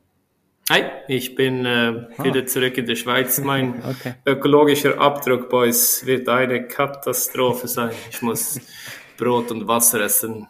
Das ist der Rest von meinem Leben. Ich bin wieder zurück in der Schweiz dann. Okay, so und, ist es. Und dann gehst also kommt die Family ab für die WM oder? Ja, sie kommen, äh, ich weiß nicht, sechs Tage oder so, glaube ich. Mhm, äh, cool. Ja, es ist unglaublich cool. Ja, es, es ist ja mein Zuhause geworden. Es fühlt sich so cool an, das Ganze. Ähm, ich bin ja wirklich Unihockey Schweizer geworden. Ich bin happy, sind sie, sind sie hier, ja wie fest hilft die Familie auch. Ich finde, was sehr spannend hast gesagt im Sportpanorama, um dort nochmal etwas aufzugreifen, ist das Thema Druck. Ich finde, das hast du enorm schön beschrieben dort. Wie wichtig ist dort auch die Familie, um dort ein bisschen zu erden und um den Druck auch ein bisschen eine andere Perspektive zu geben? Mhm. Es hat extrem geholfen. Ich weiß, als ich in der Schweiz gewohnt habe, meine ersten vier Jahre, 15 bis 19. Dann hatten wir, wir hatten eine Katze, die gehumpelt hat, glaube ich, sagt man. Also drei Beine waren gut, ja. vierte Bein war nicht super, hat sich ein bisschen komisch bewegt und er war immer, äh, war immer auf der Straße, als ich äh, äh, nach Hause gekommen bin von einem Zusammenzug oder so. Und dann habe ich begonnen zu denken, aber für diese Katze ist ja egal, wie es gelaufen ist für uns. Haben wir alles gewonnen, alles, was auch immer. Er ist immer super happy, wenn ich, oder sie ist immer super happy, wenn ich komme. Und jetzt habe ich mittlerweile zwei Kinder, die, die dann diese Rollen übernehmen. Ein bisschen, was natürlich noch herziger ist. Ähm, einfach das Ding, dass, dass äh, ich genau gleich gut bin, egal wie es läuft. Das hilft mhm. schon zum Teil, aber dann komme ich zum Teil, was ich gestern gesagt habe, äh, um das genießen zu können, muss ich einfach gut sein. Ich muss und gut sein in dem Sinn, alle No Stones Unturned, alle Vorbereitungen richtig machen, alle Gespräche führen, ähm, sicherstellen, dass ich unseren Jungs eine Chance geben, Weltmeister zu werden. Kann ich das machen, dann ist Druck überhaupt kein Thema für mich. Dann schlafe ich super, dann genieße, genieße ich die Spiele, dann reagiere ich auf meine Impulse, dann bin ich laut, ich reklamiere, ich bin ein bisschen überall, nachher stehe ich einfach zehn Minuten mache nichts. Also dann, dann lebe ich das David Jansson Coaching leben, so wie es sein sollte. Und dann ist Druck überhaupt kein Problem. Aber Druck ist schon ein Problem, wenn man das Gefühl hat, ich hätte das besser machen können, ich hätte besser arbeiten können, ich hätte konkreter sein können gegenüber diesem Spieler.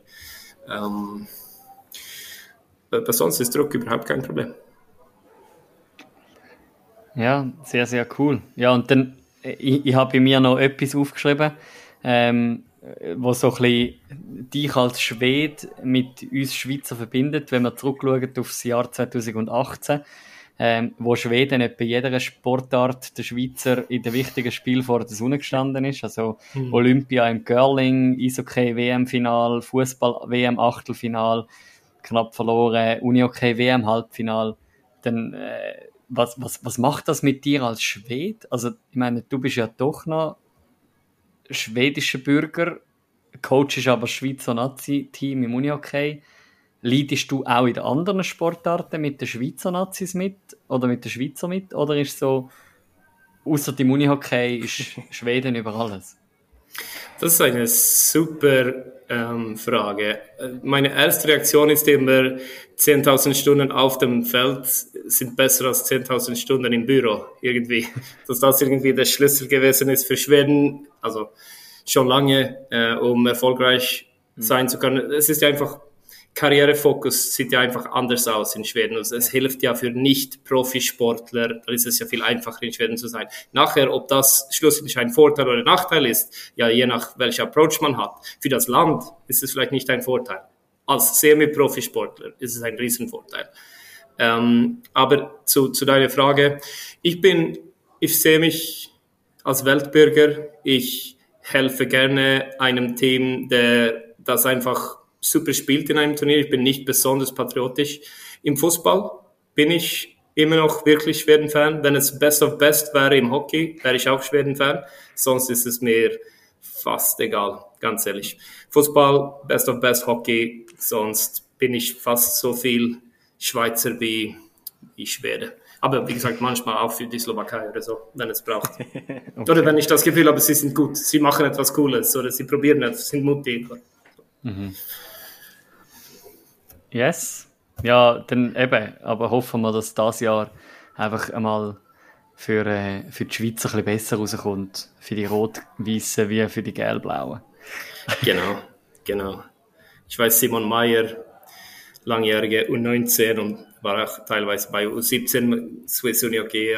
Ich weiß, seine Strategie war immer, äh, Schweden Ukrainer zu nennen ähm, jetzt natürlich mit im politischen Kontext ist es ein bisschen komisch geworden natürlich, aber dann vor ein paar Jahren sozusagen. Und ja, ähm, es kann passieren.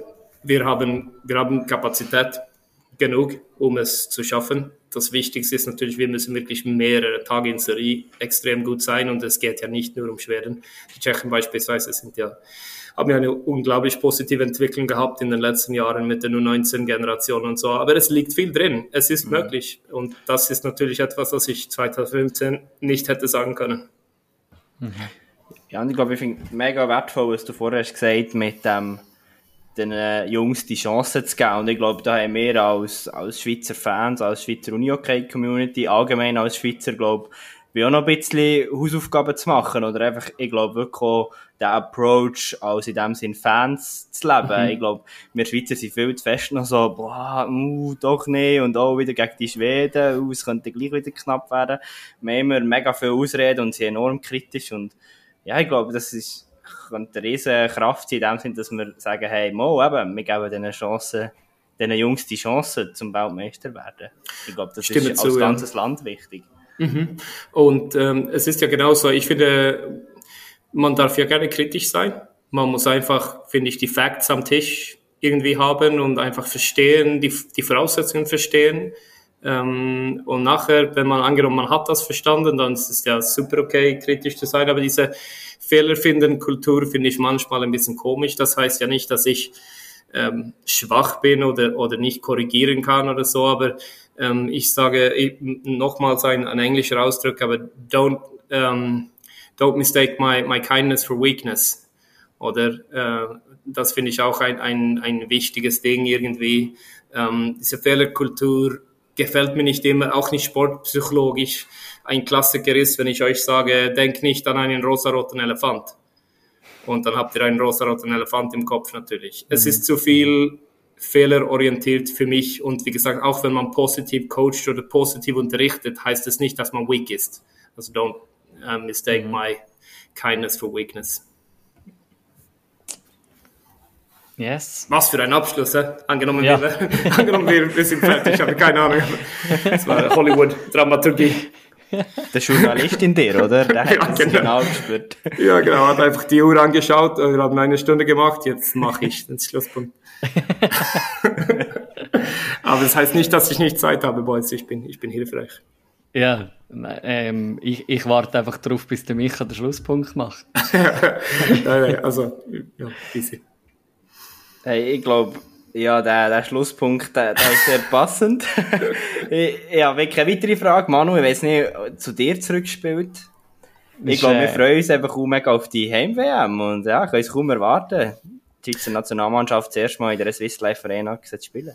Cool zu hören. Ich, ich finde es cool. Äh, eure Arbeit ist extrem wichtig fürs Unihockey Unihockey Community. So danke auch von unserer Seite und äh, ich bin happy, ähm, je mehr unsere Spieler Interviews machen können, je mehr äh, die Fans mitbekommen können, wie wir arbeiten. Ich glaube, das hilft auch für dieses Verständnis, um weg von dieser Fehlerkultur zu kommen, ein bisschen, dass, dass alle wissen, die Voraussetzungen, wie man denkt, wie man ähm, ein Team zusammenbaut, welche Voraussetzungen etc. etc. So, danke auch an euch und ähm, ich hoffe, ihr könnt äh, die WM genießen. Wir werden es versuchen zu tun. Sehr gut. Ja, und an dieser Stelle an die Community, füllt doch am Samstag den HB in Zürich. Ähm, und ja, ähm, lanciert die WM mit unserer Nazi. Merci dir, David, bist du da gewesen. Danke gleichfalls.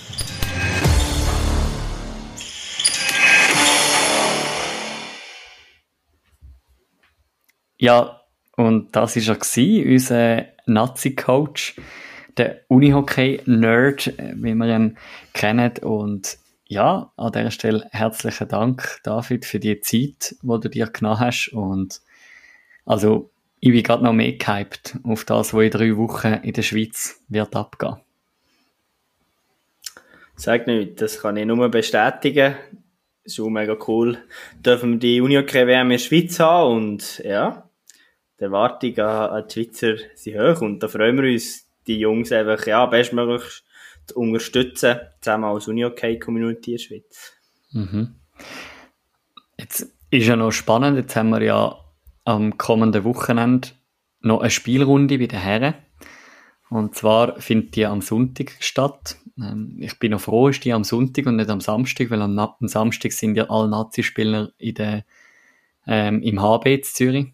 Ist ja Nazi-Team-Vorstellung im Rahmen vom Final von der Street Floorball Tour in der grossen Bahnhofshalle. Ja, und da wartet ein richtiger Kracher. Mit Wieler gegen GC.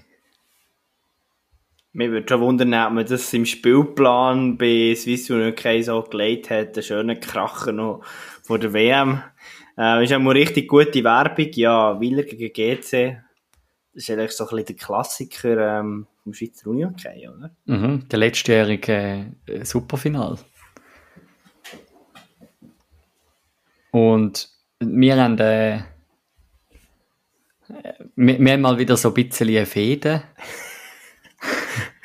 All die Derbys, Ja. die bis Starting Six gibt, also ich glaube, unsere Hörerinnen und Hörer haben längstens die Übersicht verloren. Mhm. Aber ja, HCR gegen Chur. Ja, also alles andere als ein Sieg von Vinti äh, würde erstaunen. Gut, ich bin jetzt nicht bei Chur Uni okay, darum kann ich jetzt sagen, ja, ich bin voll bei dir. Ähm, Nein, aber ich glaube, wir haben vorhin nicht so viel über Chur geredet, aber Chur hat aus meiner Sicht gleich auch Moral gezeigt, dass man nach der Niederlage gegen Tigers ähm, in der Liga nach der Cup gleich auch können gewinnen ähm, Darum, ja, ich glaube, Chur darf man nie unterschätzen, ist ein bisschen mein Eindruck, das darf der HCR auch nicht.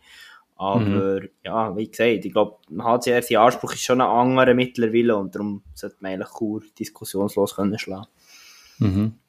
Ja, also dann rutsche ich im Spielplan eine Partie ab und dann ist eigentlich der Sieger auch klar vom, von der Partie Alligator Malanz gegen Florball Thurgau. Eigentlich. Also, also du meinst Durgo, oder? genau. Nein, nein, eigentlich nicht. Eigentlich. Aber ja, vielleicht haben sie Lunten gerochen. Ich meine, die haben jetzt gerade äh, Wieler zum Cup ausgeschmiert. Logisch haben sie nachher gegen GC verloren, aber Malanz ist einfach nicht auf der Höhe. Ja, das ist einfach, ich habe das schon mal erklärt, die Geschichte. Es ist einfach wieder so ein Spiel, wo jetzt, glaube aus Sicht Alligator Malanz nicht so attraktiv ist. Hm. Es ist nicht ein Willer, ein König, ein GC, wo man um die Spitze mitspielt, richtig ein Liga-Spitzenkampf. Ja, es ist eher ein, ein, ein Kauerduell schon fast. Also ja, ähm, Ja. Strichkampf, oder? Und darum, wow, ich glaube, es gibt angenehmere Spiele für Alligator Malanz als Florball Tourgo. Auf jeden Fall, ja. Ja, dann haben wir Zug United gegen Florball Könitz, wo in meinen Augen klar ist, dass Könitz eigentlich die drei Punkte müsste mit heimnehmen. Aber Zug ist irgendwie so die Wundertüte, die Saison. Die Ja. haben brutal gute Matches schon gezeigt, die haben brutal schlechte Matches schon gezeigt. Ich würde es, glaube ich, so ein bisschen als einen Test für Zugo benennen. Oder wenn wir jetzt schauen, Königs gewinnt 3 zu 2 gegen Tigers, ist jetzt auch nicht ähm, ein Wahnsinnsresultat. Ich muss ehrlich sagen, ich habe das Spiel nicht gesehen, darum ist es immer schwierig, ähm, da ähm, Analyse von einem Resultat. Aber ich glaube, wenn Zug will wirklich vorne mitspielen dann muss man zum Beispiel so einen Match gegen Königs Königs auch mal können schlagen, oder? Und darum meine ich einen Test für Zug. Also ich bin gespannt, wie sie sich werden schlagen gegen Florball Königs. Ja. Und dann haben wir noch zwei Partien, die so auch noch so ein bisschen Strichkämpfe sind. Ähm, wir haben da Basel Regio gegen Waldkirch St. Gallen. Beide mit sieben Punkten auf dem Konto. Geht sicher darum, wer kann sich vor dieser Nazi-Pause noch ein bisschen besser platzieren. Wir haben doch beide Teams, der ein oder andere WM-Spieler noch unter sich. Ähm, bei Vasa sind das mehr so ein bisschen die Deutschen ähm, mit äh, von Pritzbuer und Schiess und bei der, also Schiess natürlich Schweizer, Entschuldigung, ähm, und Mendelin bei Basel Regio. Ja, und dann haben wir noch Uster gegen Tigers Langnau, wo wir vorher schon mal angesprochen haben, wo es für Uster vielleicht auch noch darum geht, sich da nochmal in eine bessere Ausgangslage schon zu bringen, für nachher den ganzen Strichkampf nach der WM-Pause. Wobei ich muss sagen, gut, da bin ich vielleicht jetzt ein bisschen beeinflusst nach dem äh, Gespräch mit dem Kevin Kropf, aber ich habe das Gefühl, Tigers Langnau, die machen schon einen guten Job und ja, ich glaube, das kann gleich richtig Playoffs gehen, die Saison und darum, ja, sicher auch nicht ein einfaches Spiel für Uster, aber ja, eben, das kann wie beide Seiten kippen, so oder so, für beide Teams ein, ein wichtiges Spiel. Yes. Ja, wir werden äh, die gespielte Runde dann noch kurz vor der WM besprechen. Wahrscheinlich dann nicht mega ausführlich, aber wir werden gleich noch darauf zurückschauen. Kurz vor der WM, weil für nächste Woche melden wir uns ab, gell, Micha?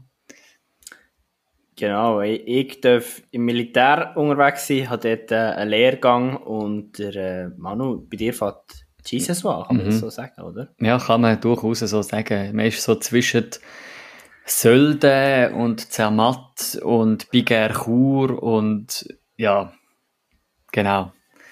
Und da, drum- da freue ich mich schon auf den, was du mir wieder für spannende Geschichten aus der weiten Welt, äh, aus der weiten Welt wirst erzählen und ja, freue mich auf das. Und dann, ja, ist dann werden wir euch auch unser WM-Format vorstellen. Ich glaube, da könnt ihr euch darauf freuen.